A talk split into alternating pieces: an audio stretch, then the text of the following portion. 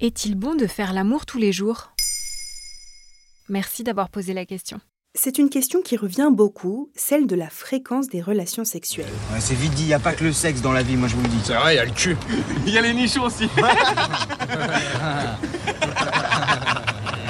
Est-il bon pour le corps et pour son couple de faire l'amour très régulièrement? Si on ne fait plus l'amour, le couple est-il en danger? Bref, les questions sont nombreuses et le sujet est vaste. Mais si l'on en croit le manuel des médecins, la bonne fréquence serait de 3 rapports sexuels par semaine.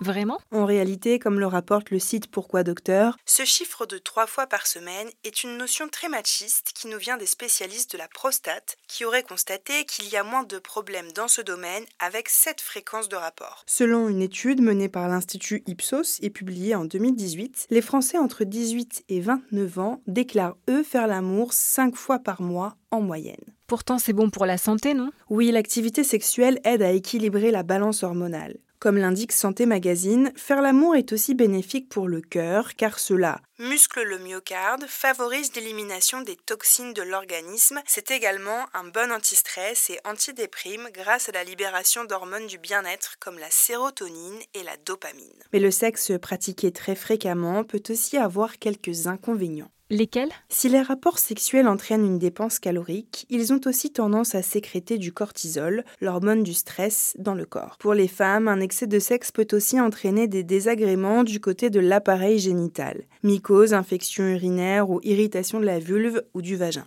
Sur le site de Ça m'intéresse, on peut lire Les marathons sexuels peuvent aussi fragiliser les régions génitales. Les femmes, notamment, peuvent être sujettes à des excoriations vaginales, à savoir des arrachements de la muqueuse et de la vulve. Même si notre système urinaire est conçu pour repousser les bactéries pénétrant dans l'urètre, des relations sexuelles trop intenses peuvent entraîner des infections. Les chocs répétés ou trop violents au niveau du bassin peuvent provoquer une déchirure musculaire ou ligamentaire, surtout chez les personnes déjà impactées par des douleurs lombaires. Surtout chez les personnes déjà impactées par les douleurs lombaires. Comme le rappelle la sexologue Catherine Blanc sur les ondes de 1, la fréquence sexuelle est avant tout une histoire de préférence personnelle. Certains ne le font pas tous les jours mais plus longuement, d'autres c'est tous les jours mais l'histoire de quelques petites minutes seulement. À chacun de voir son rapport à l'érotisme et ne pas confondre érotisme et hygiène. Il y a aussi des femmes qui adorent faire ça tous les jours et d'autres non.